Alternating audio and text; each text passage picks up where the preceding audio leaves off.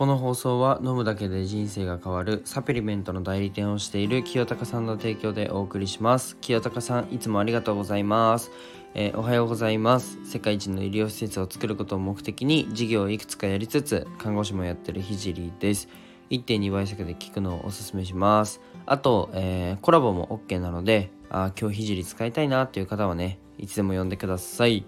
えー、っと今日のテーマは忙しい人を救いますというねあの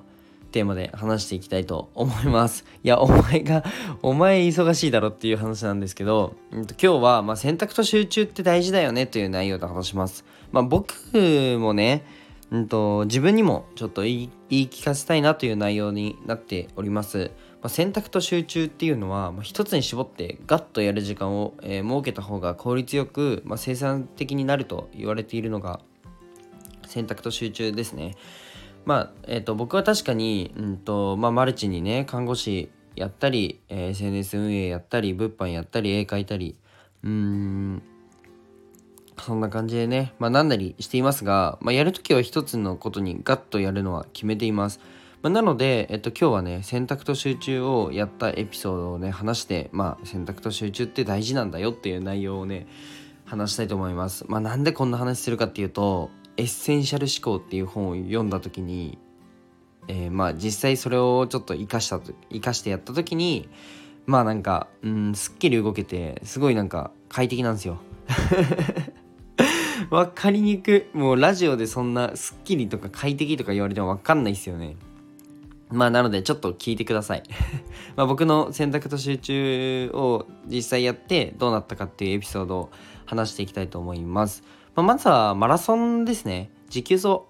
懐かしいですね。持久走大会。まあ、小学生の時から、ま、中3まで毎日僕走ってたんですよ。ま、これは、ま夕方の時間に絶対にやるって決めて、まその時間はマラソンにしか使えませんでした。まあ実績というか結果としてはまあ小学校ではずっと1位でしたね。はい。あと春日部に僕住んでたんですけど、春日部春日部で小6の時、駅伝大会で2位でした。まあ、それぐらいですね。うん。まあ大して自慢できるようなあのことではないんですけど、まあ、才能のない僕からしたらまあそれなりに、えー、よくできたかなと思います。あとは、うんと、よく僕の放送で話すゲームですね。まあ、たかがゲームだと思う方もね、いると思うんですよ。まあ、たかがゲームだろって。でも今はね、職業にもなってるので、まあ、このまま続けて話したいと思うんですけど、まあ、中学の時は、うんと、ゲームでちょっと稼いで、高校生の時も、まあ、世界にえっと、2500万人ぐらいユーザーがいるゲームで、まあ、日本で80位ぐらいを叩き出したこともあります。まあ、そんな感じで僕めっちゃゲーム好きなんですよね。で、まあ、今はやんないんですけど、まあ、この時ね、えっと、休みの日は1日15時間とか16時間ぐらいやってた日もありました。いや、本気でプロゲーマーになりたかったんですよね、僕。まあ選択と集中ですよね。これも。他のことを、えー、一回忘れて、そこに没頭する。でもこれってマジで大事なんですよね。うん。2500万人のユーザーがいてまあそれは世界なんですけどで、まあ、日本でもかなりユーザーがいる中で日本で8位ぐらいいて、まあ、なかなかじゃないですか なかなかの実績だと思うんですよねそうそう選択と集中をすると、まあ、それぐらいいけるよっていう話ですね。あとは看護学生の時は、まあ、もうすでに、えーと障害者施設を立ち上げるためにはどう行動していくかを模索している段階に入っていました。うんそのため、まあ、僕はね3年間で、えー、必要な学習を1年でほとんどやりました、うんと、2年目と、え、3年目はそのアドベンアドバンテージだけでマジで乗り切りました。というのも、えっと、お金の勉強だったり経済の仕組みを学ぶ時間が欲しかったので特にね2年目は、えっと、開ける時間が必要だなっていうふうに思って、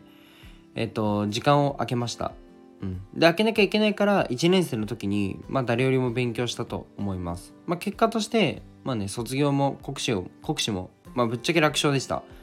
まあ普通のね勉強スタイルでは、ま、絶対にお金の勉強や起業をするための土台作りを、えー、作る時間はね看護学生にはありません。正直ね。うん。普通に勉強してたらまあ毎日授業をしっかり受けて、えー、毎日えー、家に帰ったら課題をやってみたいな感じなのでまあお金の勉強したり起業するための土台作りをする時間なんて正直看護学生にないんですよね。でもそれらをの時間を作ったのは選択と集中を勉強にかけたからです。1年目にね。あとは授業もそうですね。選択と集中するように、えーと、音声の SNS に絞って行うことでうまく回るようになりました。うんとまあインスタも別に募集をしてないわけではないんですけどまあインスタよりか、まあ、このスタイフに集中して、えー、事業を展開することでうまく回るようになりました。まあ絵も同じですね。1作品に 4, 1ヶ月、まあ、4ヶ月から5ヶ月かけてやっと完成するような作品を作っています。まあ、その1枚にかける時間を、増やすことで全国選抜作家展に選ばれました。まあね今の話を聞いてあのー、共通点としてはね今やるべきことが何かを考えて、まあ、他を全て捨ててでも一点に取り組むということですね。まあそんなね器用にやろうとしてもほとんどが無理なんですよ。うまくいかないんですよね。特に副業だったり、まあ、ビジネスやろうとなるとまあいろいろやってた方がかっこいいと思う気持ちはめちゃめちゃわかるし例えばね10万円の収益を生むものを10個作るだけで100万円じゃないですか。みたいな感じでマルチにね動いた方がねいいんじゃないかっていうふうに思うと思うんですけど、まあ、実際僕もねそう思いますし、まあ、YouTube でも成功者はいろんなことをやってる方が多いと思います。いろんな事業に、ね、手つけて。ただスタートの段階で一つに力を入れるのも共通点だと思います。僕もね SNS で売り上げを立っている背景で、まあ、物販は正直止まっています今、うん、いくら寝ないで仕事をしてても回らんものは回らんな回らんのですよ。正直ね。うん。で次のステップ。仕組み化を、まあ、うまくできてから一点一点集中で再現性のある形でやる方が今止まっていても、えー、いいかなっていうふうに思っています、まあ、エッセンシャル思考という本が、まあ、結構好きでえっと、いらないものはそぎ落としていこうね。まあ、その中で大切なものを見極めようねというようなね、ざっくり話すとそういう内容なんですけど、えっと、まあ、まさに、うん、僕もそれは大切だなというふうに思っています。もちろんね、いろんなことに手をかけ、あ手をね、出すっていうのは、うんと、素晴らしいと思うんですよ。いいと思うんですよ。うん。でも全部、えっと、いける時にね、ガッと一点集中できるようにすることも必要だなというふうに思ったので共有しました。ま最後に一つお知らせをさせてください。現在 SNS の運用代行をやらせていただいてます。えー、音声ってどうやって伸ばすの？音声 SNS ってどうやってマネタイズすんの？っていうね、疑問がある方はぜひ、いやすいません。ご連絡ください。えっ、ー、と、僕がね、あなたの放送スタイルのまま、あなたの投稿を拡大させます。えっ、ー、と、全力でサポートするので、レター待ってます。じゃあ今日はこの辺で終わるんですけど、やばいですね、今日。もう、あのいつもは起きて、えーまあ、散歩して水飲んでラジオ撮るんですよなのでまあ普段より今日の声なんか話の運び下手くそだと思うんですよ思うんですよマジで頭回ってません今日は朝起きて今撮ってます。みたいな感じで。すいません。で痰もちょっと絡んでるっていうもう最悪ですね。もうお前多少準備してから撮れよって話なんですけど。まああの朝朝取るっていうのを、えー、まあ、意識しているので、まあ、このあとね看護師もあるので看護師をやってくるので、まあ、この時間帯に取るためにはまあね寝起きでもやるしかないということで撮りました。えっ、となんかねうん放送毎日放送難しいっていう方もねいると思うんですよ。でも、まあ、どうやって毎日放送やってるかというともう正直なんだろうな根性の部分もまああります、まあ、もちろんえっと例えば僕だったらまあ、売れる単語帳っていう本があるんですけど、まあ、それを、